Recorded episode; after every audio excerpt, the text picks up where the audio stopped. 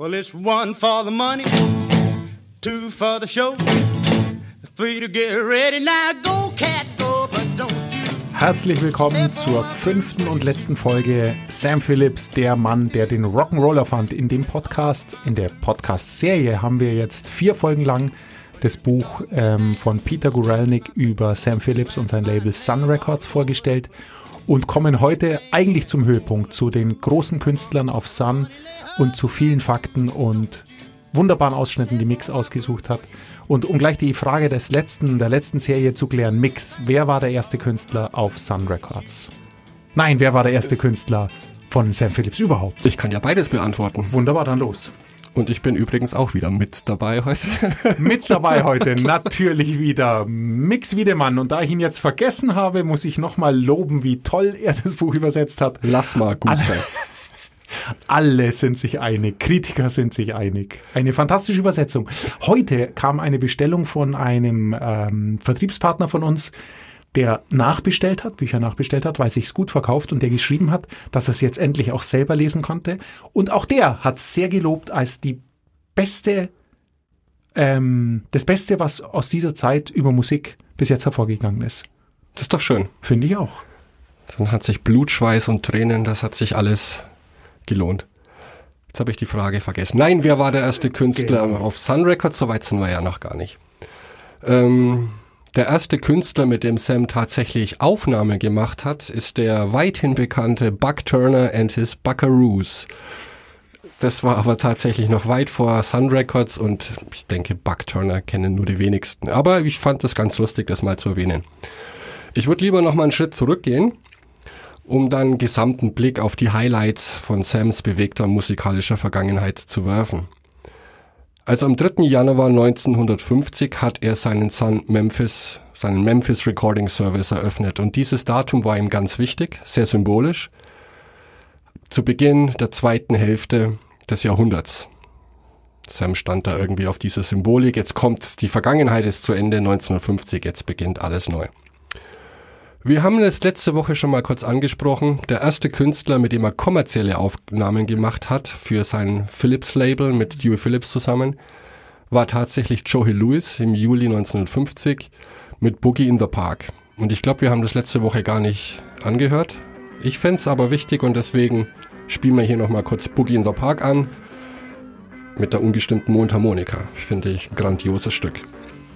Ähm, und ich glaube, auch heutzutage könnte man das überhaupt nicht mehr im Radio spielen. Das muss man sich mal vorstellen. Also das ist wirklich extremes, verzerrtes Zeug. Also heutzutage würde man Lärm dazu sagen. Wenn man sich das anhört, was heute im Radio läuft, dann ist das wirklich Hardcore. Die erste Auftragsarbeit, da haben wir auch kurz drüber gesprochen letzte Woche, die Sam Phillips gemacht hat, war für Modern Records, für den damals noch komplett unbekannten Bluesänger B.B. King. Und am 5. März 1951 entstand dann, auch wie erwähnt letzte Folge, Rocket 88 für Chess Records. Da hat Sam eigentlich nur Auftragsarbeiten gemacht und war noch weit davon entfernt, an Sun Records überhaupt zu denken. Ich möchte hier noch äh, Howlin' Wolf erwähnen, 1951 mit seiner Aufnahme von Moaning at Midnight and How Many More Years und Howlin' Wolf deswegen, kennen wahrscheinlich auch nur extreme Blues-Fanatiker, aber Sam Phillips hat immer behauptet, das war der Musiker, mit dem er am liebsten zusammengearbeitet hatte und der seiner Meinung nach das größte Potenzial hat. Nicht Johnny Cash, nicht Elvis Presley.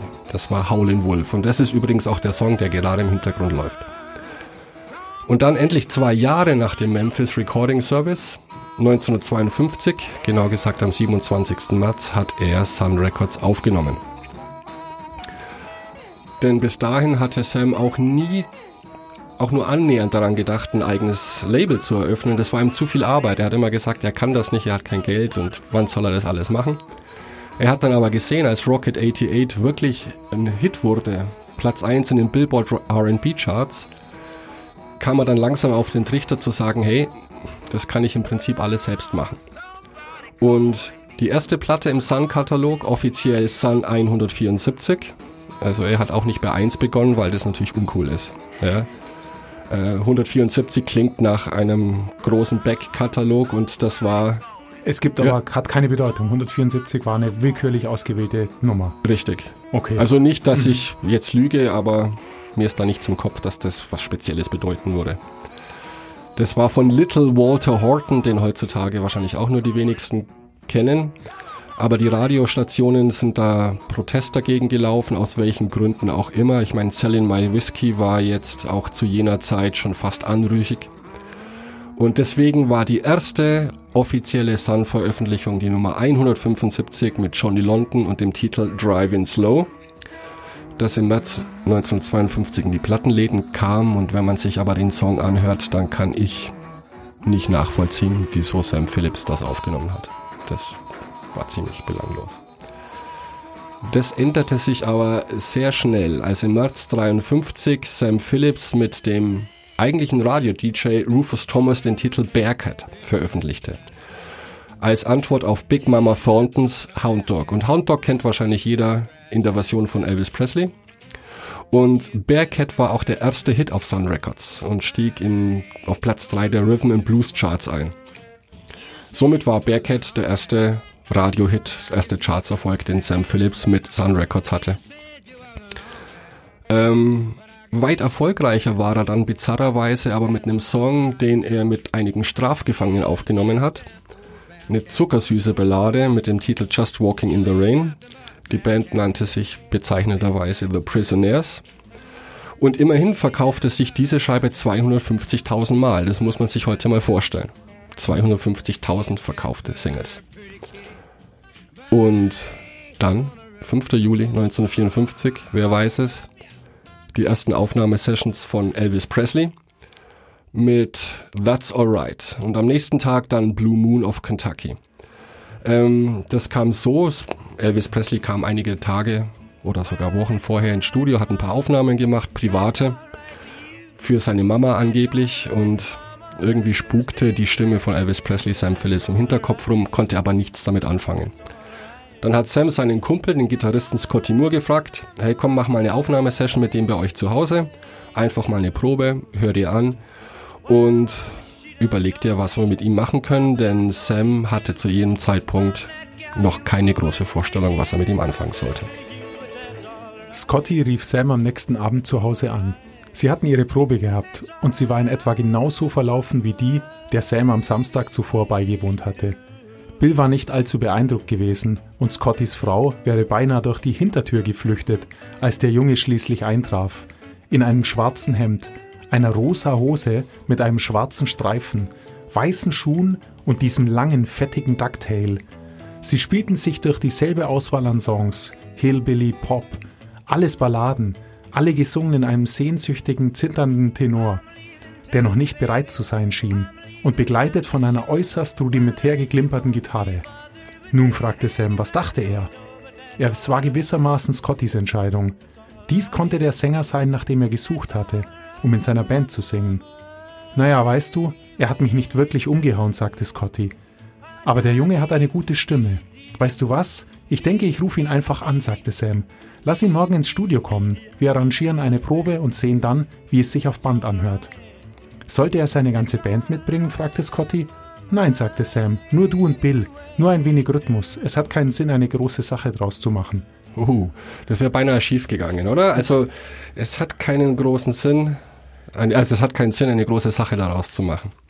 Im Zusammenhang mit Elvis Presley. Na gut. Und sie spielten und spielten, aber zu jedem Zeitpunkt am Anfang kam nicht viel dabei heraus. Schließlich beschlossen sie, eine Pause einzulegen. Es war spät. Der Junge war eindeutig entmutigt und alle mussten am nächsten Tag arbeiten. Vielleicht dachte Sam, sollten sie für diese Nacht aufhören, am Dienstag wiederkommen und es noch einmal versuchen. Scotty und Bill nippten an ihren Cokes, ohne viel zu sagen. Sam machte irgendetwas im Regieraum und, wie Elvis es hinterher erklärte, plötzlich kam mir dieser Song in den Sinn, den ich vor Jahren gehört hatte, und ich fing an, mit ihm herumzualbern. Es war eine Abtempo-Nummer mit dem Titel That's Alright Mama eine alte Bluesnummer von Arthur Big Boy Crudup. Urplötzlich, sagte Scotty, fing Elvis einfach an, diesen Song zu singen, herumzuspringen und herumzublödeln. Und dann nahm Bill seinen Bass und auch er begann herumzublödeln. Und ich fing an, mit ihm zu spielen. Sam, glaube ich, hatte die Tür zum Regieraum offen. Ich weiß nicht, entweder hat er Bänder geschnitten oder etwas anderes gemacht. Und er streckte seinen Kopf heraus und sagte, was macht ihr da? Und wir sagten, wir wissen es nicht. Egal, Kommando zurück, sagte er. Versucht einen Einstieg zu finden und macht das nochmal. Oh ja. Und der Rest, wie man so schön sagt, ist Geschichte. Sams saß im Studio, nachdem die Session vorbei war und alle nach Hause gegangen waren. Er war hundemüde, doch er wollte einfach nur den Moment genießen. Als er nach Hause kam, weckte er Becky auf und, wie sie sich immer erinnern würde, er war aufgeregt, er war glücklich und er verkündete, dass er gerade eine Platte aufgenommen hatte, die unser Leben verändern würde. Ich verstand damals nicht, was er meinte, aber es stimmte. Er hat das Gefühl, dass nichts mehr so sein würde wie früher. Gänsehaut. Wow, ja, allerdings. Tatsächlich, danach war für Sam und Son nichts mehr wie früher. Am 7. Juli 1954 präsentierte Dewey Phillips, der Radio-DJ beim Memphis-Sender WHBQ, als erster die Platte von Elvis Presley. Und zwar auch nur die Demo-Aufnahme von That's Alright. Und als die Platte dann am 19. Juli als Sun Records Nummer 209 erschien, begann die Karriere von Elvis Presley. Allerdings mit knapp 20.000 verkauften Exemplaren eher bescheiden wenn man mal die Prisoners anschaut, die, was sagte ich, 250.000 mhm. Platten verkauft hatten, tatsächlich sehr bescheiden. Und solange Elvis Presley bei Sun Records unter Vertrag war, war er im Prinzip lediglich im, im Süden bekannt. Also war nur eine lokale Größe. Von den nächsten großen Stars, die wir heute kennen, kam als nächster Johnny Cash ins Studio. Und eigentlich auch zuerst um Gospelmusik vorzuspielen. Und ähm, im März 1955 entstand dann mit Hey Porter und im Mai 1955 Cry, Cry, Cry. Nach 35 Takes. Letzter Titel, also Cry, Cry, Cry, erreichte dann nach der Veröffentlichung im Juni Platz 14 der Country Charts. Und im Juli dann nahm Cash den Titel Folsom Prison Blues auf, der im Dezember 1955 veröffentlicht wurde und auf Platz 4 der Country Charts einstieg. Und im Nachhinein betrachtet muss man das einfach so sehen, auch wenn Elvis Presley vielleicht heutzutage die Ikone ist, die wir kennen und in Zusammenhang mit Sun Records bringen. Johnny Cash übertraf bei weitem die Plattenumsätze von Elvis Presley, solange dieser eben bei Sun Records unter Vertrag stand. Ein großgewachsener, schlachsiger Junge namens J.R. Cash, das war sein Geburtsname und der Name, den er immer angegeben hatte, bis er zum Militär gegangen war. War einer dieser armen Jungen vom Land mit einer, etwa, mit einer etwas anderen Attitüde, im Februar oder März, etwa acht Monate nach seiner Entlassung aus der Air Force, war er zum ersten Mal zum Studio gekommen. Cash, 22 Jahre alt, aus einer kleinen Stadt in Arkansas, war direkt nach Memphis gefahren mit der Idee, irgendwie im Musikgeschäft mitzuwischen. Und kam praktisch am selben Tag, an dem Elvis Anfang Juli seine erste Platte aufnahm. Krass. Auch wieder so ein Zufall, die du ja schon mal erwähnt hast. Und Sam hörte sich natürlich Johnny Cash an, aber war überhaupt nicht beeindruckt. Und er sagte dann zu Johnny Cash, hey, geh erstmal nach Hause und bring deine ganze Combo mit, damit wir euch alle mal hören können. Da war etwas absolut Faszinierendes an dieser kleinen Combo. Allein die Schwierigkeit, etwas auf die Beine zu stellen, die Zaghaftigkeit, mit der sie versuchten, ihre Instrumente zu beherrschen. Verdammt nochmal, es war der originellste Sound. Luther spielte sorgfältig einen Ton nach dem anderen. Marshall klopfte auf seinem kürzlich erworbenen Bass herum. Marshall, wenn du spielst, war Sams einziger Ratschlag, dann schlag auf ihn ein, als gäbe es kein Morgen. Und er tat sein Bestes, den Ton zu halten. Es war nichts außer Rhythmus, eine komische, sonderbare Art von Rhythmus. Boom, chicka boom, boom, chicka boom. Es war, wie Sam sehr schnell erkannte, die einzige Art, wie sie spielen konnten. Doch im Mittelpunkt von allem stand die Stimme dieses Cash-Jungen, seine Aufrichtigkeit, seine Überzeugung, seine Glaubwürdigkeit. Dennoch war das noch nicht ausreichend für Sam und Sam schickte Cash nach Hause und sagte ihm, komm wieder, wenn du einen guten Song geschrieben hast. Und das war genau das, was J.R. Cash tat. Es dauerte ganze zwei Wochen, bis er einen voll ausformulierten Song hatte. Er schrieb das Stück ursprünglich als You're Gonna Bowl, Bowl, Bowl. Aber dann modelte er ihn zu einem echten Country Weeper um, einem kecken Uptempo Weeper mit einem fast dreisten Ton, den er Cry, Cry, Cry betitelte. Und als er ihn zu Sam brachte, Nachdem er eine Vereinbarung mit Luther und Marshall getroffen hatte, hörte Sam es sofort. Er nahm den Song mit dem gleichen rohen Elan auf, den Cash in seiner Vorstellung steckte. Der Slapback diente nur dazu, das überwältigende Gefühl von Präsenz zu verstärken. die drei strauchelnde Instrumente und eine dröhnende Stimme, schnörkellos dargeboten, erzeugen konnten. Schön. Als einer der nächsten oder beziehungsweise als der nächste große Bekannte erschien Carl Perkins, der 1955 seine ersten Aufnahmen machte. Dann 1956 Roy Orbison mit Ubi Dubi und das verkaufte sich insgesamt 350.000 Mal bereits. Der erste millionenfach verkaufte Hit war, und das ist auch unsere Titelmelodie hier, One for the Money, Blue Suede Shoes and Honey Don't von Carl Perkins, veröffentlicht am 1. Januar 1956. Der zweite Millionenseller war dann ebenfalls 1956 I Walk the Line und Get Rhythm von Johnny Cash. Mit Whole Lotta Shaking Going On von Jerry Lee Lewis, den wir bislang noch gar nicht erwähnt hatten, konnten nach Veröffentlichung am 27. Mai 57 mit anfangs 3 Millionen Umsatz die ersten beiden Millionenzeller noch deutlich übertroffen werden. Und Lewis war es auch, der mit Great Balls of Fire Sun Records den vierten Millionenzeller bescherte. Und als dann im September 1957 noch Raunchy von Bill Justice zur Liste der Sun Millionenzeller hinzukam, war Sun Records das erfolgreichste Independent-Label der USA. Wow, wow, wow, Mix. Ähm, du könntest wahrscheinlich noch Stunden so weitermachen, denn es geht noch eine ganze Weile so weiter in dem Buch und es ist einfach faszinierend und fantastisch. Es passieren noch viele unglaubliche Dinge, es geht noch unglaublich viel schief. Künstler verlassen ihn, es gibt Wut, Trauer. Ähm, also es geht natürlich jetzt nicht nur steil bergauf, aber es ist das ganze Spektrum mit drin. Nichtsdestotrotz, wir hören hier unsere kleine Serie auf. Wir hatten fünf Folgen über unser zweites Buch auf unserem Verlag Kosok Grand Palace.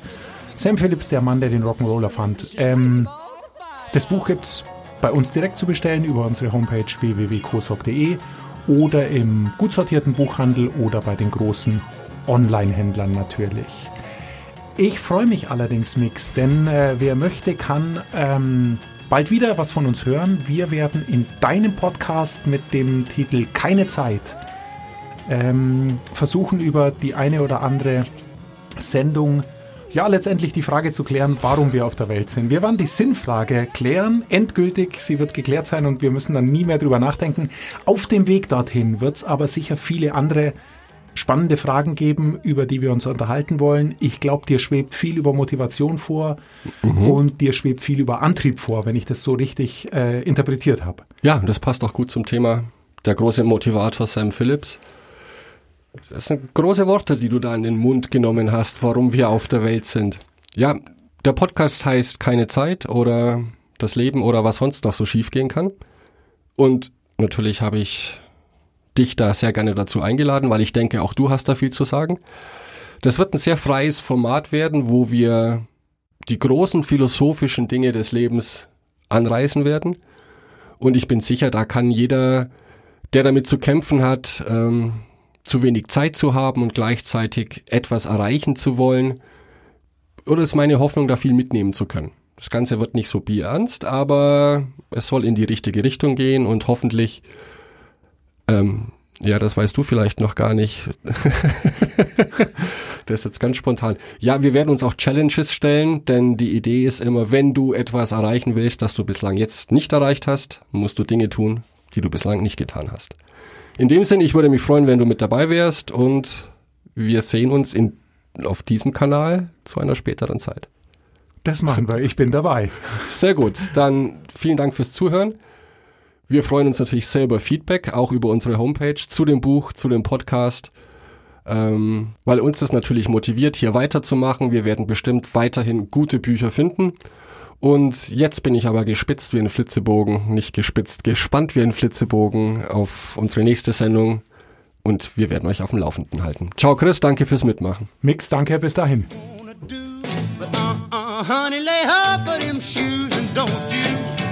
Hell yeah!